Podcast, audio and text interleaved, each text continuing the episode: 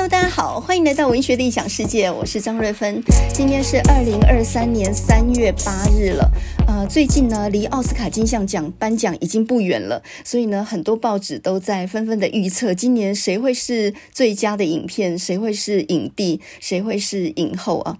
那我看到今天早上的报纸呢，就在报道奥斯卡影帝战，今年呢，即将是布兰登·费雪跟奥斯汀·巴特勒他们两个的双雄对决。那我自己呢，身为很爱看电影的一个人，所以呢，我也想来预测预测啊。那么先从影片来说好了，我觉得最佳影片呢，有可能啊，我希望是《西线无战事》这部电影。这部电影呢，是讲第一次世界大战的，而它呢，是从德国的角度来看战争的残酷的。那为什么这部片容易得奖呢？当然，你就可以想到了，因为呢，俄国跟这个呃乌克兰打仗打了一年了，还没结束啊，所以呢，在这种反战的氛围底下，这部谴责战争的这部电影，我觉得是很符合现在大家的想法啊。这部《西线无战事》啊，它全程都是用德语发音的，很特别啊。那它是从一九三零年的时候有部小说，雷马克写的小说《西线无战事》改编的。那后来雷马克他跑到美国去嘛，所以才写了这部小说。那这部小说改编成电影也已经是第三次了啊，二零二二年这个是第三个版本了。那我觉得这个第三个版本特别震撼人的地方，就在于呢，这个书中的主角保罗，他他们是一些高中生嘛，然后呢，全班四个高中生响应了校长呃的这个大声疾呼，然后到前线去为祖国作战，然后后来才发现四后来四个都死在这个战争里面啊。那后来你才发现，其实战争是毫无意义的，他们的生命的牺牲是毫无价值的。就把那种战争的残酷，呃，写得非常的淋漓尽致啊。那你可能会说，诶，可是呢，去年《捍卫战士二》、《独行侠》，还有呢，这个呃，《阿凡达二》、《水之道》也是非常杰出的影片啊。可是我觉得呢，这两个因为他们票房太好了，所以呢，让他们去得那些最佳剪辑、音效、美术啊，这些特效什么那种奖就好了。我觉得其实投票这个行为啊。评审在投票这个事情上面，并不是很理性的，因为只要是人投的票，它就有人的感情成分在里面啊。到最后技术都非常好，都是很优秀的影片，可是呢，会让你投下那一票的，就是你你哪部片子你觉得感动多一点点，或者你心里面的震撼多一点点。所以呢，最佳影片我就赌《西线无战事》了啊。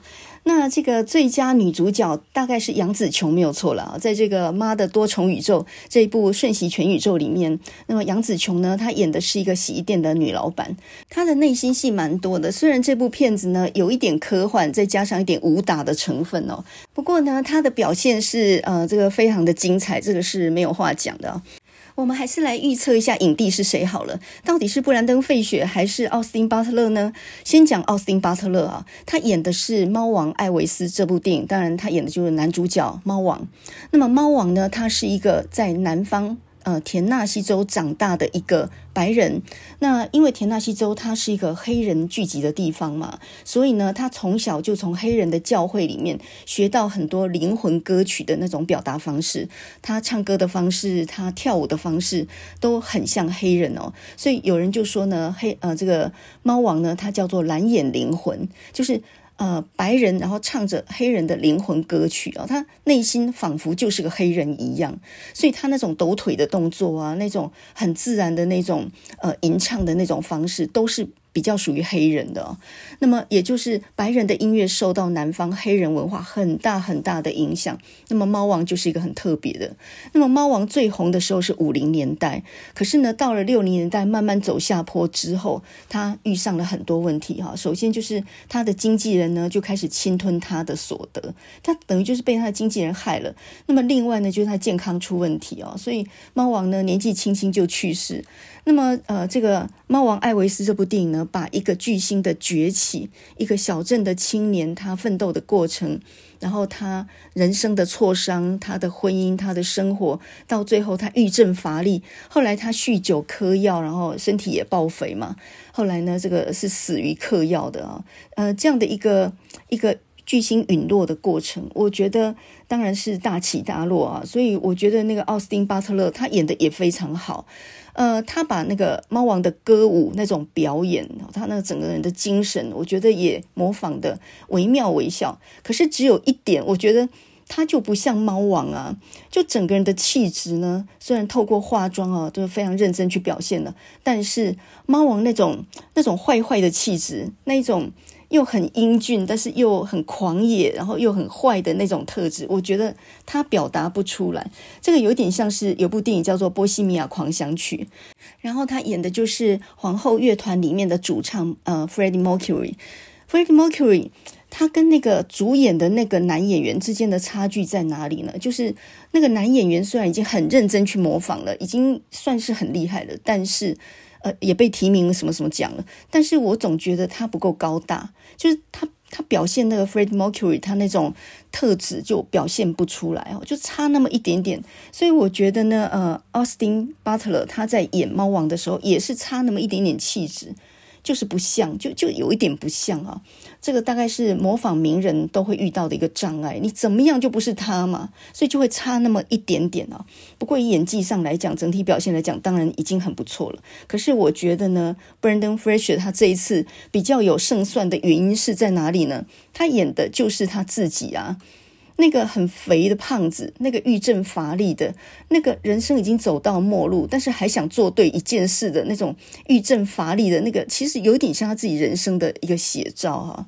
Brendan Fraser 他演的这部叫做《The Whale》，那中文翻译成《我的鲸鱼老爸》，他就是演一个中年同志的一个呃暴肥的一个胖子。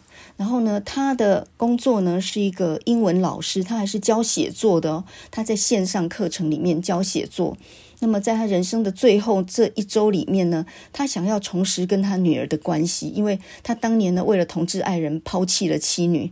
然后呢，这个他女儿那时候才八岁哦，对他非常的不谅解，所以呢，这个老爸他自己自知呢死期不远，所以呢，他很希望在最后的时光里面能够赢得女儿的谅解。那么是这样的一个故事啊，然后故事极简单，而且呢就在一个屋子里头，场所就在一个屋子里头，所以有的人就说这部片子成本也太低了吧，就租一个房子，然后几个人来来去去，几乎没有什么大的场景哦。一个成本很低的电影，呃，一个应该不可能得到最佳影片的电影，因为有人就觉得太平太枯燥哈，所以这部片子呢评价也两极，有的人就觉得说哦被他逼出眼泪来，那有的人就觉得太闷。可是你就可以看出这部片子它不是以剧情取胜的，剧情很简单，它是很吃演技的。这部片子如果演技不好，就完全不成立了。它就建筑在男主角查理跟他的女儿艾莉这两个人的这个对手戏上面。那么另外一个角度来看哦，一部片能够借由两个人厉害的演技，就能把你逼出眼泪来，你这也看出哦这个神奇的地方哦。啊、这部《The Whale》每一个人哭的点不一样哦。啊、有的人哭的点是在这里哈，就是那个查理，他最后讲一句话嘛，他说：“我快要死了，我知道我自己快要死了，但是我要确定他过得很好，我确定他不会有事，因为他那个十七岁的女儿正值青春期，很叛逆，整个人都遭惊体了嘛。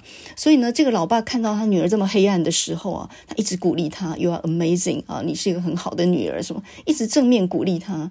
然后呢，在面对他自己的太太的时候呢，他太太后来回来。看他嘛，他就说：“我快要死了，但是呢，我要确定他能够过得很好，我确定他不会有事啊。”这个这一点，很多人就被这句话逼出眼泪来。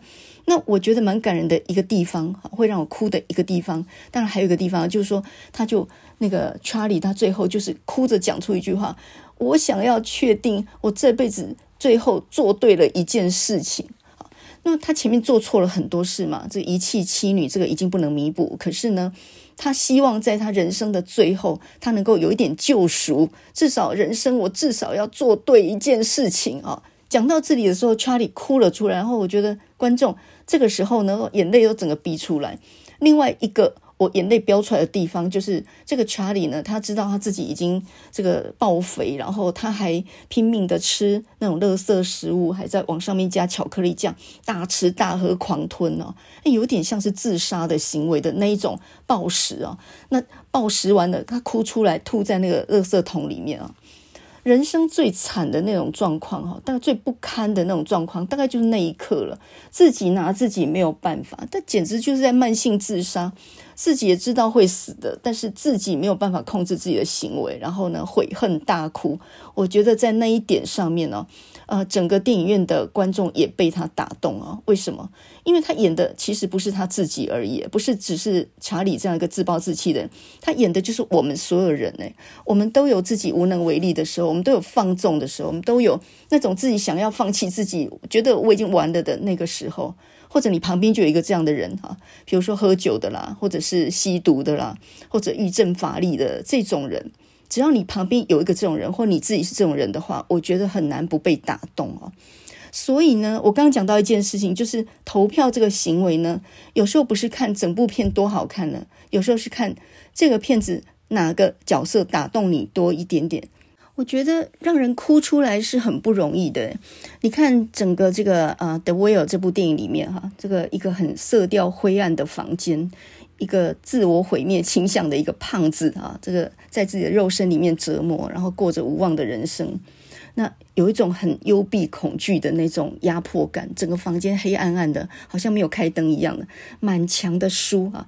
那个房间哦，你你即使没有进去，也能够闻得到，一定有臭味。所以那个艾莉第一次来到他爸爸的这个房子的时候，他就说：“我讨厌这个很臭的房子，我讨厌你，哈，你是一个非常恶心的人。”我相信那个房间一定很臭，因为他根本站都站不起来，他没有办法清理房间嘛。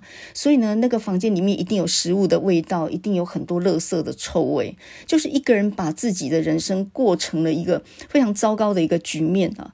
那么这个世界上呢，谁也救不了谁啊！人生有各种艰难嘛。可是这时候呢，又突然出现一个传教士 Thomas，就一个年轻的男孩子啊，他进来要传教，然后呢，看到这个查理，他想要拯救他的灵魂。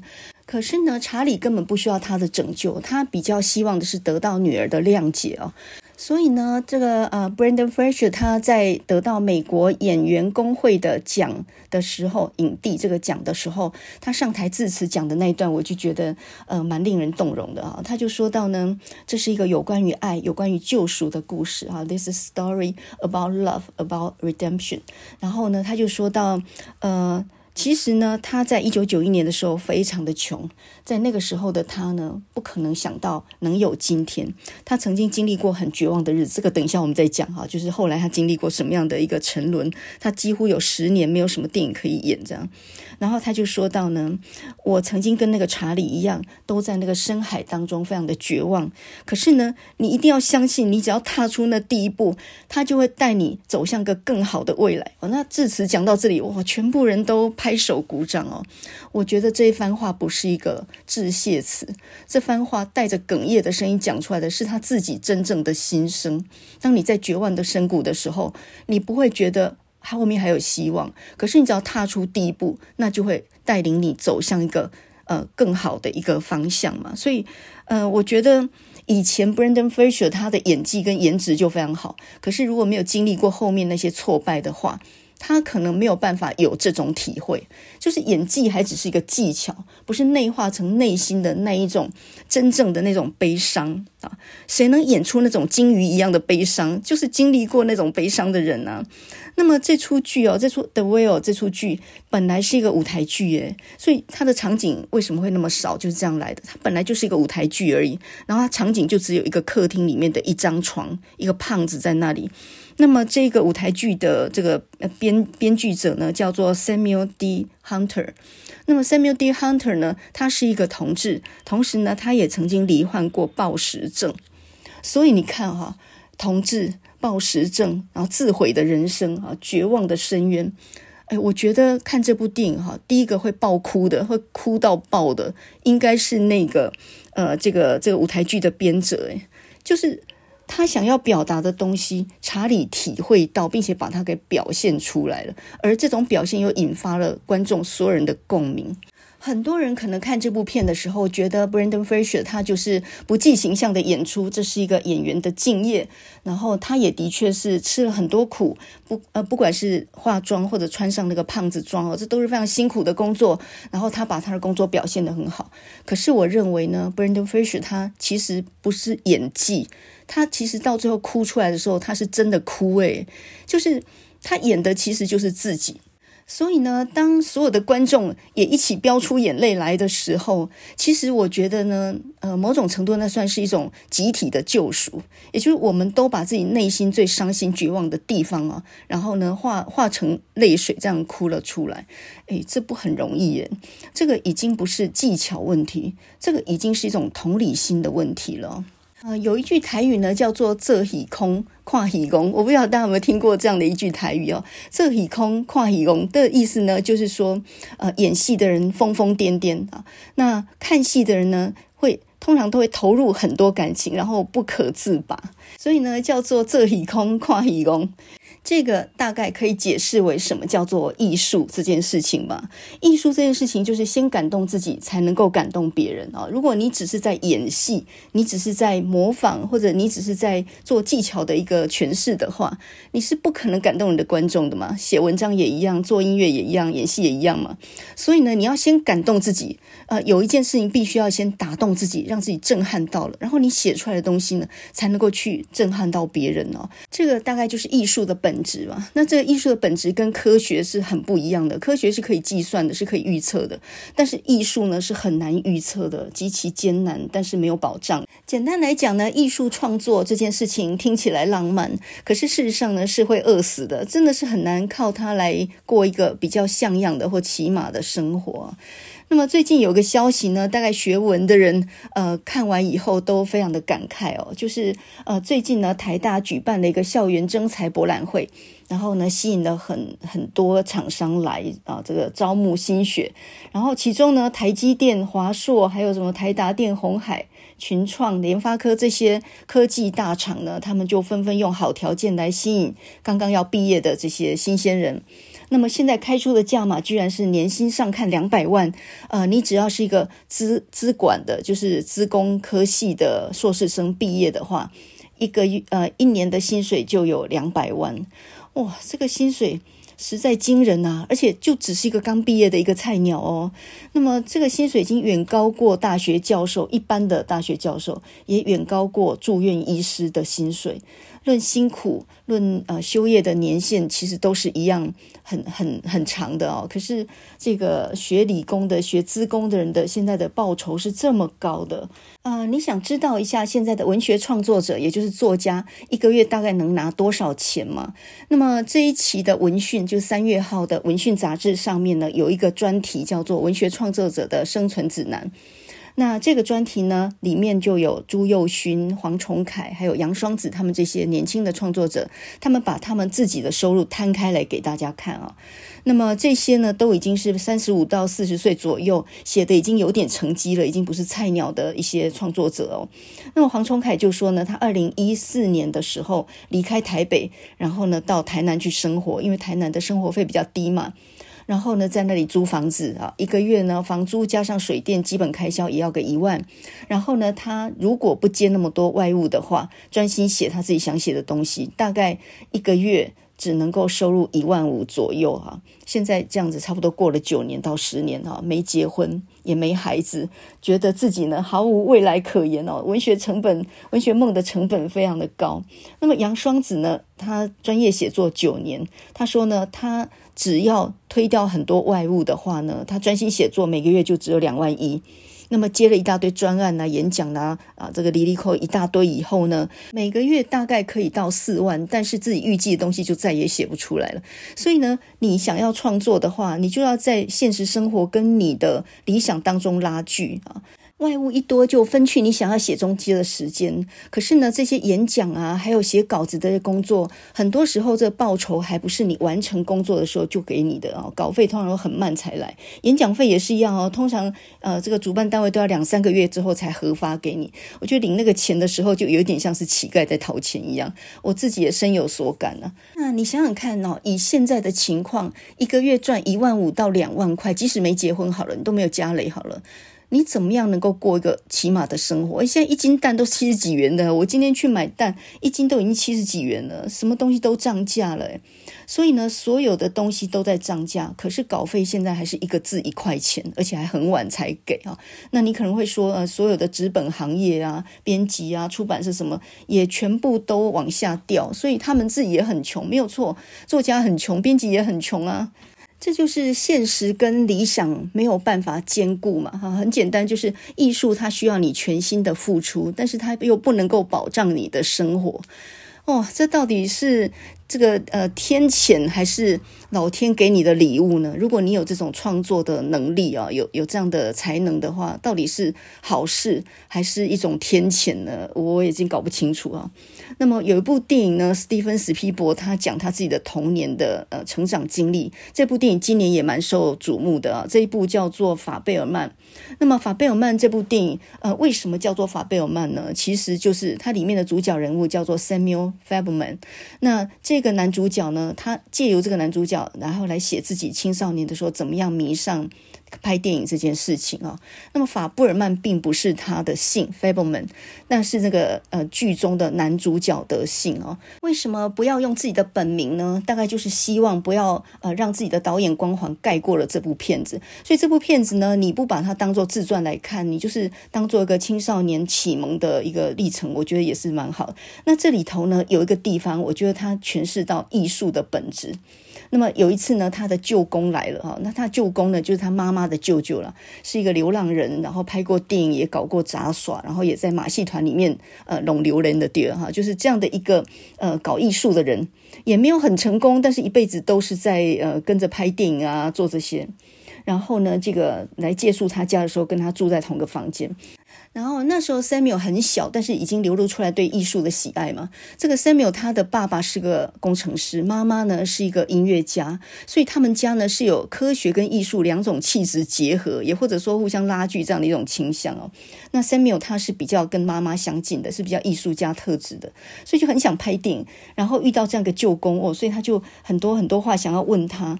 那当他知道舅公待过马戏团，也拍过电影的时候，就问他说：“把脑袋伸进狮子的嘴里。”这算艺术吗？舅公说不，那不是艺术。可是确保狮子不会吃下我的脑袋，那才是艺术。然后呢，舅公还抓着他的脸，把他弄痛了，然后他大叫。然后这个舅公就说：“我要你记住，这有多痛。”你知道吗？艺术可不是简单的。当你们当他们说呢，这是个不错的爱好，就好像集邮，就好像在收集蝴蝶一样。其实不是的，艺术会带给你很大的冠冕跟权杖，可是同时呢，艺术也会撕碎你的心，让你孤单一个人。因为搞艺术，你会成为你所爱之人的耻辱，你也会成为众人眼中的吉普赛人，好像被放逐了一样哦。艺术可不是游戏耶，它跟狮子的嘴一样的危险，它会咬下你的脑袋。这一段话呢，算是呃这个 Samuel 小时候的的最早的启蒙吧。所有要写创作的人，大概心里面都要理解哦，你不但是天选之人，你也是几乎受了天谴一样的。这个以后的生活是很难预测的呀。你在全心投入的时候呢，别人只当你一个笑话哦。那么我们上个礼拜不是讲过那个呃《O Kentucky Home》那那首歌，还有《O Susanna》这这两首歌的作者哈、叫做 Stephen Foster 嘛。呃，他也是潦倒一生诶，他三十七岁就死了。他死的时候还不知道他创作的民谣以后会这么样这么样的被传唱哦。那我们今天讲的《Whale》这部电影，呃，它里面就一直提到 Moby Dick 这这部小说嘛。那么这部小说我们翻译成《白鲸记》啊，这个是一八五一年的时候，Herman Melville 就是。梅尔维尔，一个美国的小说家所创作的，而这部《白鲸记》现在来看是非常伟大哦，被誉为是什么美国十九世纪最伟大的一本小说。但是呢，当时候出版的时候，听说一年只卖了五本呢。那么卖那么惨是有原因的哈，因为这本书呢有亵渎上帝的地方嘛。那么这个书里面那个雅哈船长呢，他就是为了复仇要去找那条白鲸啊，那条白鲸咬断他一条腿嘛，所以呢他就充满复仇之火，然后呢把这个白鲸视为撒旦，然后他自己就是上帝，他要去复仇。那么除了在宗教上面质疑上帝的存在之外哦，这整本书也破除了性别跟种族这样的一个藩篱哈。比如说呢，这个书中的主述者哈，就是主角叫以斯玛尔哈伊什 h 尔。那他跟奎奎格，奎奎格就是一个呃一个。一个男同志，然后他们两个同枕共眠，在这一段呢，在那个《The Whale》这部电影里面也有提到过嘛，所以呢，也提及到这个同性恋的情节哦，所以这些东西都不是当时候很保守的书评界所能接受的，所以卖座凄惨呢，就可想而知。那么当时候又卖得太惨，所以呢，梅尔维尔还写信给他的好朋友霍桑，霍桑就是写《红字》那本小说的作者。你看哈，《红字》这部小说也非常破除当时候的一些道德的偏见。一个女子她有婚外情，然后她死也不说出她的她所爱之人的名字，然后就被视为是这个全城的耻辱嘛哈，在她的那个胸前呢就挂上一个 A 开头的这样一个字母，就表示说这是奸淫之人这样。那同时呢也算是败德的象征啊。那当时候霍桑写这样的小说，当然也很有挑战道德的这样的一种勇气。那当时候呢这个呃。梅尔维尔他跟霍桑两个人是好朋友，霍桑比他大大个两三岁嘛。那梅尔维尔呢就出了这个书卖得很惨，就写信给他说：“我被诅咒了，我最想写的东西其实并不卖钱。”即使我写出了世界的真相，我应该还是会死在阴暗的水沟里面啊！所以你看啊，一个作者呕心沥血写出他所知道的世界，哎，这个现在来看《白鲸记》，这真的是很伟大的一本小说。他不但写出善与恶、黑与白，哈，人类对抗大自然的那一种。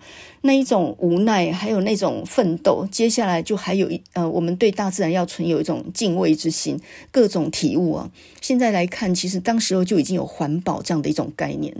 那当时候呢，十九世纪美国其实是一个西进的，也就是一个大航海的，呃，到海上去去冒险这样的一个时代啊。那我们上个礼拜呢，讲到一八五一年的时候，有一部小说，呃，他就开启了解放黑奴这样的先声。这部小说呢，叫做《汤姆叔叔的小木屋》嘛。那这本小说呢，就是在种族方面意识到美国本土内有这样严重的问题。那《白鲸记》呢，它其实反映的就是十九世纪的捕鲸业。当时候工业文明发展的，然后呢，需要鲸鱼的油来作为燃料，所以呢，就开启了那种。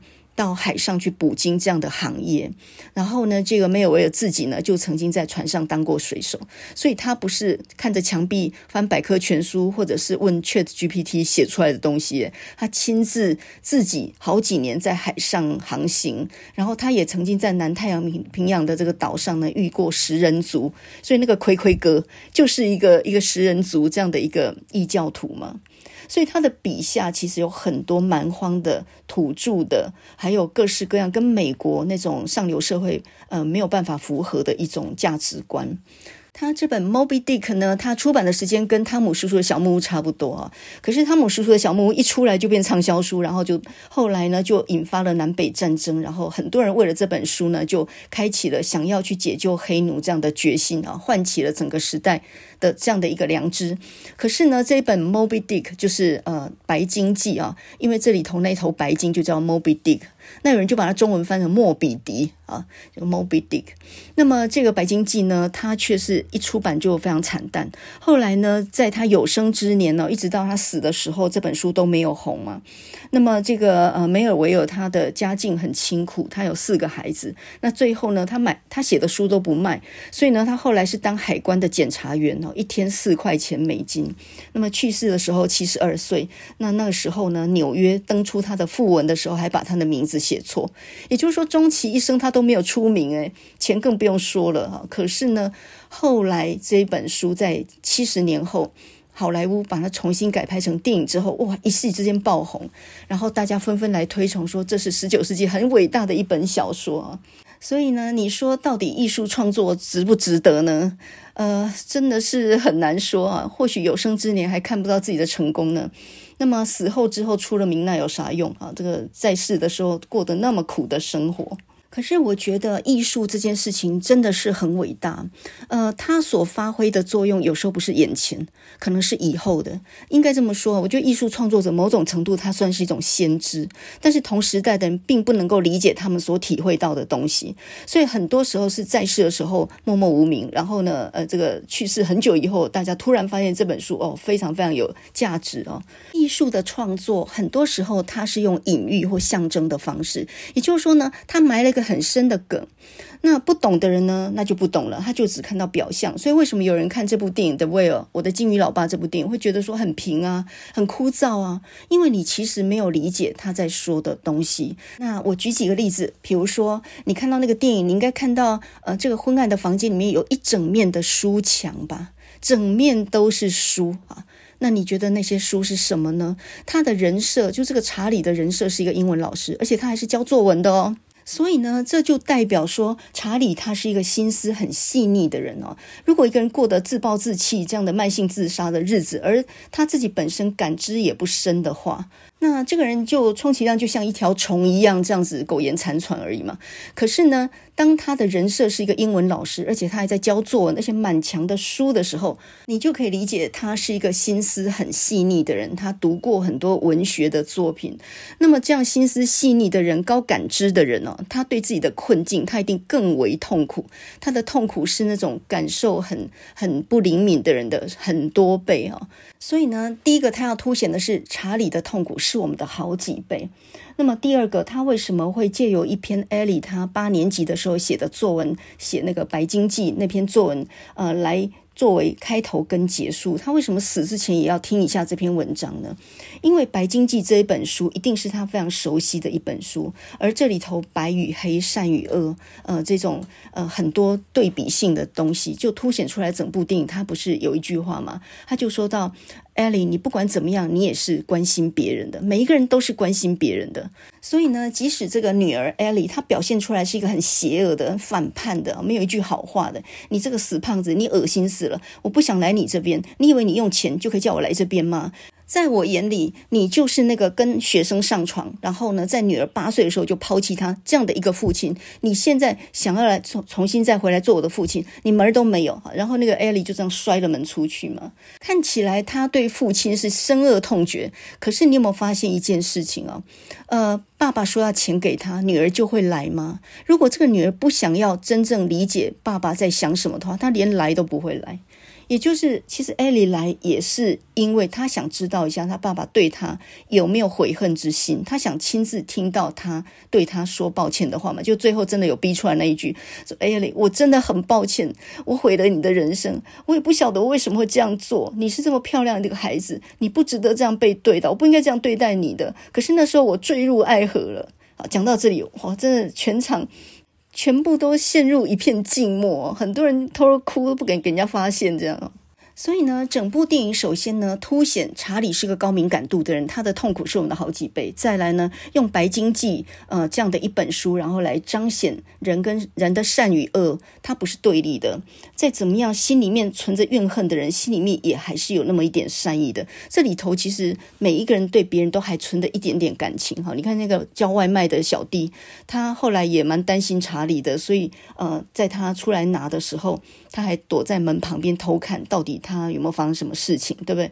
那这个传教士还有他的前妻玛丽，其实对他也还是留有那么一点人情的，所以他要凸显的就是善跟恶不是对立，其实应该是说一体的两面。好，这是第二件事情。那第三件事情就是因为查理一开始就是在线上教学教作文嘛，那么他刚开始呢，他呃教学生的就是说怎么样写出论点清晰、有说服力的文章，你一定要不断不断的修改。这个原来是他的。讲法啊，这个也是我们所有教文学写作的老师常常劝诫学生的。你要修改很多次，你论点要清楚，你要说服力啊，你主题性要明显等等。可是到最后呢，影片结束的时候，他把那个笔电一摔，他那个呃镜头打开，让学生看到他那个肥胖已经到无可救药那个状态以后，他就骂了一句脏话嘛：“他妈的，这些都不重要，大学不重要，写作也不重要，他妈的写一点真诚的东西吧。”所以你会发现呢，呃，论点很重要哈，说服力很重要，要不断的修改，这些都是对的。但是比这个更重要的是什么？写一点真诚的东西吧。有很多人一辈子写的都是四平八稳，没有错，但是呢，没有真正能够打动你心的东西。而这部电影就是试图要打动你的心。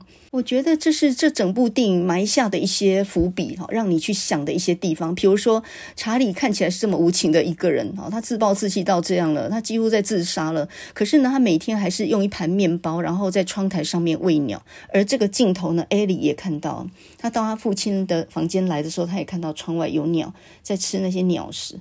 那么显然，这不是一个残忍的人啊！这个无情的父亲不是八岁就放弃你了吗？那应该是可恶的人啊！他居然会去喂鸟。啊，德威尔这部电影整个的故事啊，其实很简单。一开始的时候，就是查理一个人住在房子里头，他是一个两百多公斤的胖子，然后他的血压已经高到两百多啊，这个已经是接近要去急救的状态了。那么为什么他会这样自暴自弃呢？就是多年前他的同居爱人 Allen，呃，因为因为这个 Allen 也是新生命教会，就是一个一个教会里面的人。然后他的父亲一直不能接受他是同志这样的一个事实，所以后来呢，Alan 不堪这样的折磨，最后是自杀的。那么自杀之后呢，Alan 有个妹妹哈，这个叫 Liz，这个妹妹呢是家里面收养的，所以是一个东方娇小的一个女孩子啊，东方人，长得就像中国人的样子。然后这个 Liz 呢，就在他哥哥死了之后，他基于好心，就常常来照顾查理。所以查理虽然足不出户，但是呢，Liz 因为他是一个。一个护士，所以常常来照顾他的身体，帮他买一些日用品啊。所以呢，查理还有办法自己一个人在屋子里头生活。那他的工作呢，就是在线上教学，然后教一些学生写作。呃，刚好也这几年疫情的关系吧，所以呢，很多人也开启了这种家中工作的模式。然后他平常吃的都是外卖，根本就不可能走出这个屋外啊。那么影片刚开始的时候呢，这个丽丝就提醒他说：“你血压已经太高，你需要去医院。”可是查理就说：“我不去医院，因为美国医疗费是非常贵的，他一直都没有在缴保险费。那他存了很多钱，就是为了要给他的女儿，也就是他心里面有亏欠的那个女儿啊，艾莉。”那么查理自己知道这种高血压以及他各种身体发现的状况，已经应该是活不久了哈，大概生命只剩最后几天了，所以他急于把他的女儿找来，然后呢跟他做最后的和解，至少讲几句缓和的话吧，鼓励他一下。所以呢，当艾莉来的时候，他就跟他讲说：“我可以给你我所有的钱。”然后艾莉不稀罕啊，然后他就说呢：“不然呃，因为我看你高中快毕不了业，我帮你写篇文章，你缴上去，至少高中可以把它弄毕业吧。”那么艾莉就不甘不愿的啊，就在他爸爸的房间里面，然后盯着他写东西。然后他爸就说：“这样吧，我帮你写，可是你自己也要在笔记本上写一点东西吧。”然后艾莉就不情不愿的啊，就写下了这些句子啊。这个房间很臭，我讨厌你，我不喜欢到这个地方来，这样。那么，这个查理看女儿的脸书，发现他女儿离经叛道，几乎没有什么朋友啊，看起来是一个快要走入歧途的一个一个青少女了。这样，那这整个故事就在艾莉来来去去当中呢，还夹杂了一个年轻的传教士，叫做 Thomas。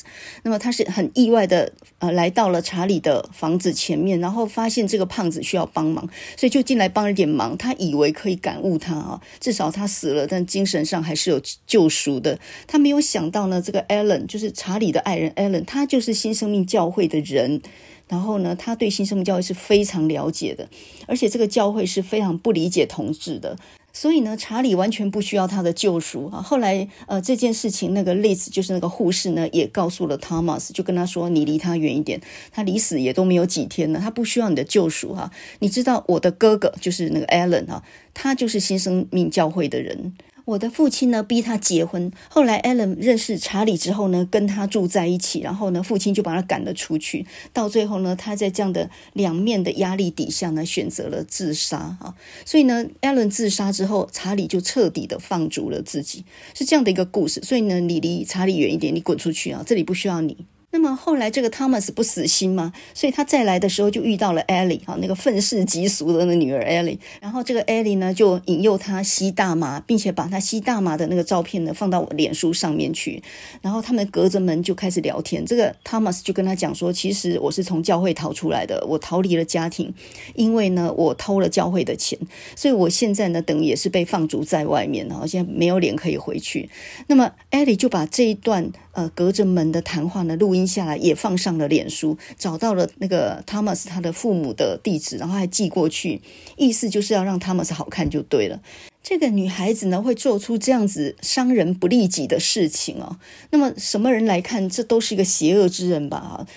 他到他父亲这边来讲的话，没一句好听啊。那么这个艾莉呢，就说：“我恨所有的人，我就是恨这个世界。”那么查理就说：“你可以讨厌我，但你不要恨全世界。”然后这个艾莉就说：“你不能在我八岁的时候把我像垃圾一样丢掉，你现在又回来想当我的爹了。我告诉你，你教会了一件事情，人都是垃圾。你让我八岁的时候就知道了。”哦，那个讲话这么不留情，然后查理还是回答他说：“我觉得你是一个很棒的人，我觉得没有比你更好的女儿了。你其实有很好的特质，你甚至可以当一个作家，你知道吗？”那么，甚至到最后呢，这个艾莉她不是把这个 Thomas 抽大麻的东西寄给他父母了吗？结果没有想到呢，Thomas 的父母想通了，他接纳了这个儿子，并且欢迎他回家。那反而呢，好事坏事变成了好事。这个时候，查理呢也很衷心为他女儿高兴，还说呢：“你看，我女儿做的事是对的，她是为你好的，她不是要整你的。”这个部分，我觉得查理有点自我欺骗哈，也就是。他女儿在他心中什么都是好的了，坏的也把他想成是好的。所以呢，最后他的前妻来看他的时候，他对着他的前妻就说：“我的钱全部都要留给艾莉的，我不去医院啊，我一毛都不要花，我就是要给他的。”那么这个 Mary 就说：“你知道你快死了吧？”然后他说：“我知道，可是呢，我得确保他有个像样的人生，我得确保我这辈子至少做对一件事情，我怕他忘了他自己是多好的一个孩子。”哇，讲到这句话的时候，真的讲到所有父母心啊！所有无力的父母，所有放弃子女的父母，所有做了很过分的事的父母，心里面就好像在一个汪洋当中，想要抓住一个浮木一样的，就是希望子女能够真正的原谅他。所以，我觉得在《The Will》这个电影里面最感人的一点呢，就是每一个人都是非常无力的，而每一个人都是非常渴求爱的。那么这个前妻 Mary 呢，她来到查理这边的时候就说：“你知道我这么多年为什么不让他来见你吗？从八岁到十七岁啊，我一直不希望他来见你，并不是我不想让你接近他，而是他现在变得越来越坏了，他很邪恶，你知道吗？我怕他伤害了你。那么结果呢？这个查理居然平心静气跟他讲说，至少他很诚实，他在我眼中是一个多好的孩子啊！我真的怕他不知道自己有多好。”我觉得这个是人在快要死的时候的真诚的话，诶，就是你在死亡这个关头前面呢，你就觉得这个孩子也不过只是一个孩子而已，他能有多邪恶？他只是很愤怒而已，而这个愤怒的来源就是他在八岁的时候就被父亲抛弃，所以恨这整个世界。他只是愤怒而已，所以这个愤怒的另一面就是他渴求着爱，所以在他生命的最后几天，他希望尽可能去弥补他。所以你看，他对他讲的都是好话，并且呢，最后就跟艾莉说：“我想再听一遍你八年级时候写的这篇文章，就是写《白鲸记》这篇文章。”那艾莉就很惊讶了，我以为你在我八岁之后你就没有管过我了，你怎么会有我国中时候写的一篇文章呢？这个查理就说：“我从你妈妈那边拿来的。”电影的最后一幕呢，就是查理希望艾莉再念一遍他自己呃国中时候写的这篇文章啊。那这篇文章就是《Moby Dick》，就是《白鲸记》的这个读后的感想哦。那么这篇文章呢，艾莉是这样写的，你看啊，国中的女孩子就写得出这样的文章，可见这个女孩子心思也是很细腻的。所以为什么查理会说你有点写作的特质啊？那么这篇作为电影的开头跟结尾的文章，艾莉是这样写的。《白鲸记》这本小说呢，他写的是一个主述者哈，这个男人呢叫做以实玛利，他住在海边的小镇上，他跟一个叫做奎奎格的男人同床共枕。后来呢，他上了一艘船，那么这艘船的船长叫做雅哈，他只剩一条腿，却仍然雄心勃勃的想要猎杀一头白鲸 （Moby Dick）。雅哈以为他只要杀了白鲸，他的生活就会有所好转了。我觉得作者只是想。把我们从他的悲惨故事里面拯救出来，得到片刻的救赎。这本小说让我反思到了自己的生活。然后这时候呢，电影就带到了一个多年前的场景，在海边。然后那个时候呢，查理还是很正常的体型，他的双脚呢就在那个海水沙滩上面。然后回头一看呢，八岁的艾莉正在海上堆堆这个小沙坑啊。如果人生能够回到从前，那一切事情都还没有发生的时候，那是一个多么美丽的世界。可是走到了现在，再也没有办法回头，连弥补都没有办法了。所以呢，查理为什么死之前还要听一遍这样的文章？我觉得这里头有一个关键词，把我们从他的悲惨故事里拯救出来，得到片刻的救赎。你不觉得一本好书？一部好的电影都是这样的吗？把我们从他的悲惨故事里面拯救出来，得到片刻的救赎。我们在电影院里面看这部电影，然后哭起来的时候，我们没有付出什么代价，是那个创作这个故事并且把它具象化的人。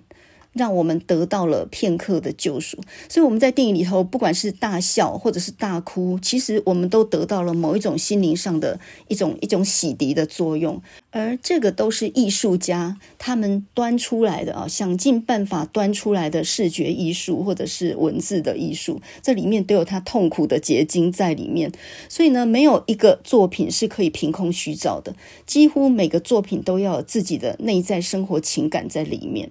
所以呢，Moby Dick 白鲸记呢，也只有梅尔维尔这种人才写得出来哦，就是没有这个作者，就没有这一部作品。那么这一部白鲸记呢，呃，绝对不只是一部海上冒险的探险故事而已，它其实等于就是一个命运的启示录，让我们人对于自然或者说对于上帝有更深一层的省思啊。那么在这部书里面呢，有一句我觉得很好的话，他就写到说，人类的伟大跟人类的病态是相伴共生的。人是很伟大的，同时呢也很病态。我们反过来说，你所有看过病态的人，其实他也有伟大的地方。然后反过来说，你所有看过伟大的人，他都有病态的地方。《白鲸记》这部小说呢，它开头就是那个主述者叫做 Ismail 哈，就以实玛丽哈，我们以后就叫以实玛丽好了。他也是整个故事当中唯一生还的一个人啊。那么他呢，因为身无分文，在陆地上面呢，他觉得很苦闷，所以决心决定要到海上去探险。那么在旅馆投宿的时候，认识了魁魁格这样的一个男人，然后两个人就开始呃，这个就住在一起，然后成为非常亲密的朋友。后来他们上了雅哈船长的船工作啊，这艘船呢叫做。皮阔德号，诶，这个名词就有点象征的含义。为什么呢？因为皮阔德它本来是印第安的一个部族的名称，然后当时候白人呢，就是把这个部族呢几乎整个都剿灭了，就是差不多屠村这样。所以呢，这个船的名字呢，其实跟那个印第安人被被杀这样的一段历史是有关系的。那其实这个《白鲸记》里面有很多隐喻哦，比如说亚哈船长，为什么叫亚哈呢？亚哈这个其实在圣经里面，他是一个很坏的国王哈。那么以实玛利这个主述者呢，呃，以实玛利这个人在圣经里面，他是一个流亡的人，他是一个被遗弃的人，这样的一种象征。所以呢，在这本书里面，其实有很多都有寓意的。那么这艘皮阔德船呢，它是预计三年，然后呢，从好望角要开到印度洋，它的目的是捕鲸。那大家的目的都是捕鲸、取鲸油啊，炼鲸油。当时候呢，因为工业的关系，所以很需要大量燃料嘛。可是呢，雅哈船长他另有目的，因为在多年前航海的时候，他的腿就是被这只白鲸，就是 Moby Dick，他给咬掉的。所以呢，从此以后他就装上了一只假的腿，那个是用鲸鱼的。的那个骨头做的，然后呢，当他咚咚咚这样的声音传在甲板上的时候，大家就知道他来了。所以呢，这个雅哈船长他就是一个很疯狂的这样的一种形象。然后呢，为了抓到 Moby Dick 呢，他甚至用很高的代价，然后作为呃悬赏的奖金，只要有谁发现 Moby Dick 的行踪的话，他就赏他一个金币这样。那么当时候船上的大副呢，叫做 Starbucks。对，没错，它就叫 Starbucks。听说后来 Starbucks 的创办人就是因为喜欢《白鲸记》这本小说，所以就把这个店呢就叫做 Starbucks 哈。那么这个大副 Starbucks 他对于亚哈船长呢是很不以为然的，他警告船长说：“你这样可能会让全船丧命。你在猎捕这么大鲸鱼的时候，很可能也会遭到他的反扑的。”可是呢，这个亚哈船长他不理他，然后一路上在航行的时候呢，他一直都在打探其他的。捕鲸船有没有遇到 Moby Dick？反正他此行的目的是复仇就对了哈。这个人相当疯狂。然后呢，这个船遇到这暴风雨的袭击啦，各式各样的海难。那么直接讲结论，到最后呢，终于发现了 Moby Dick 的行踪，就在南太平洋那边。然后呢，他们就展开了三天三夜的疯狂的追杀。那么当时候他们的追杀方法就是说，大船然后放下很多小艇，这小艇上面有鱼叉嘛，然后呢，多艘小艇就。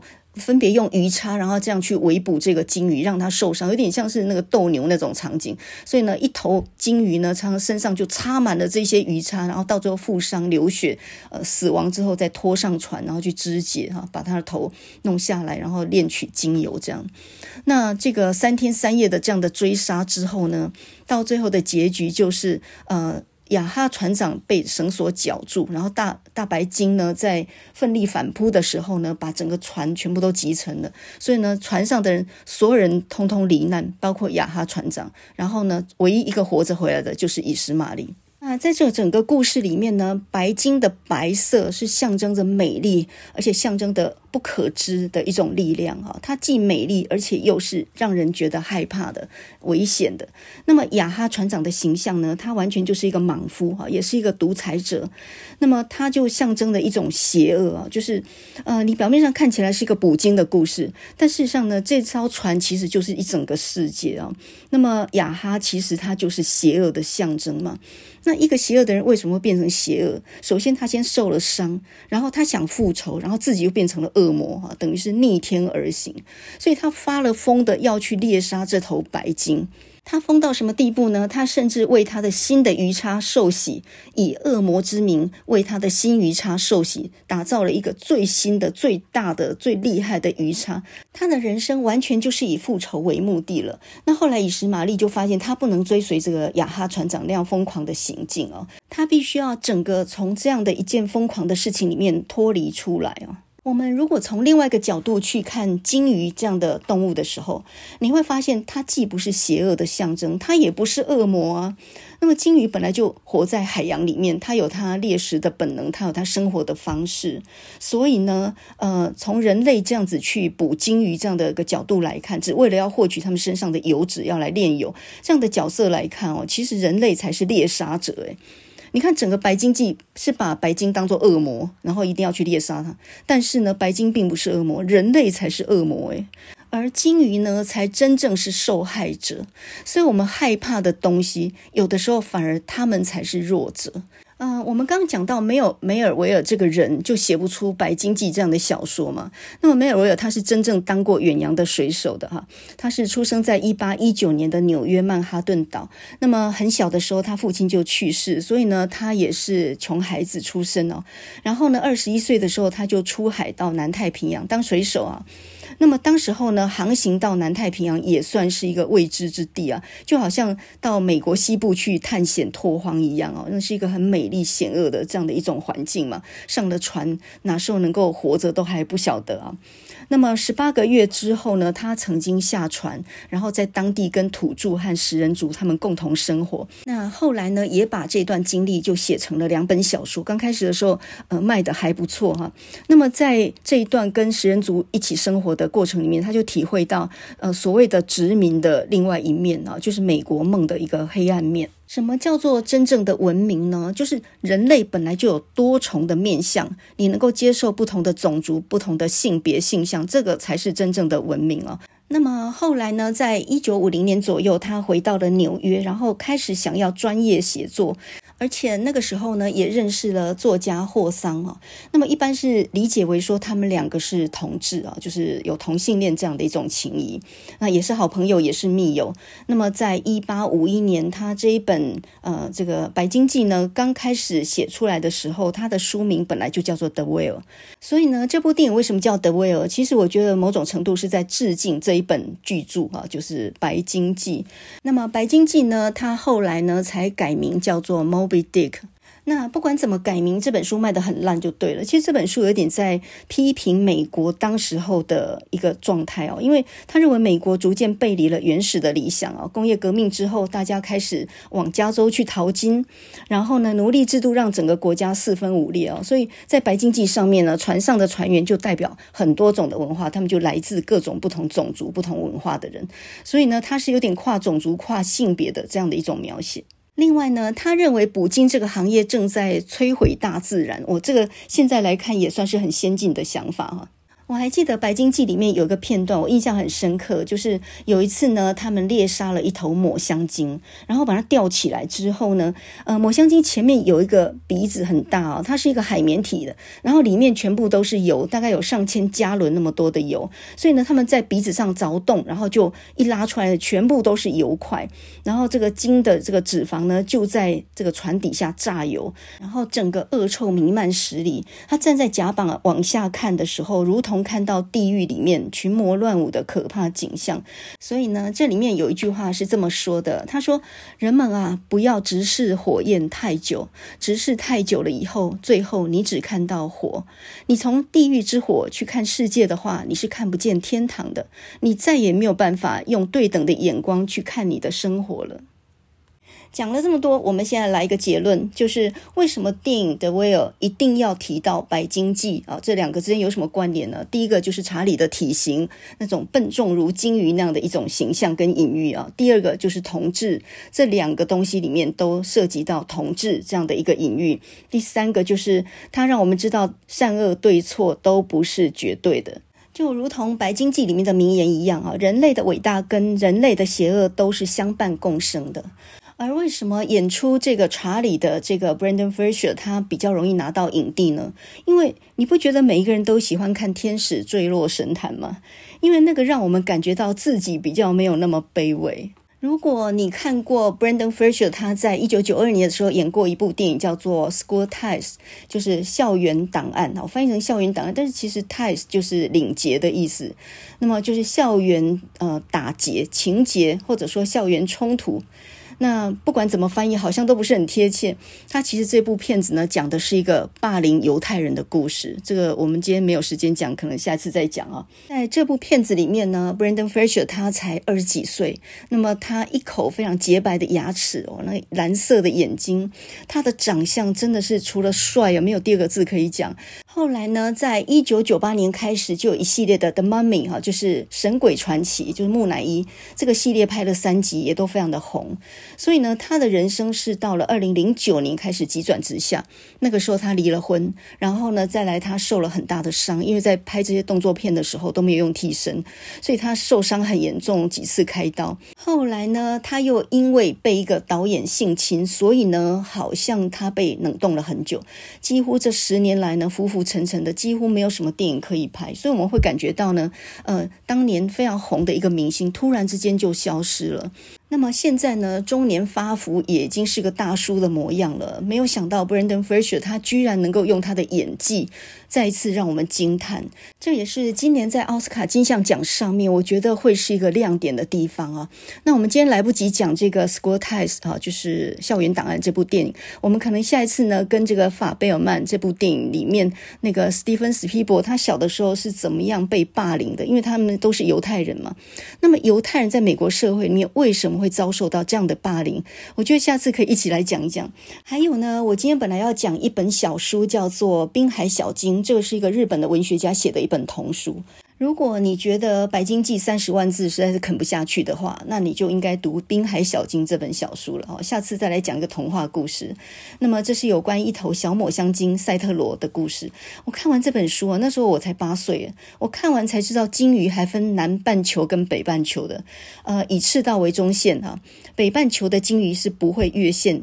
游到南半球的那一样，南半球的也绝对不会游到北半球。另外呢，来个小尝试，你知道鲸鱼可以潜到多深的海底吗？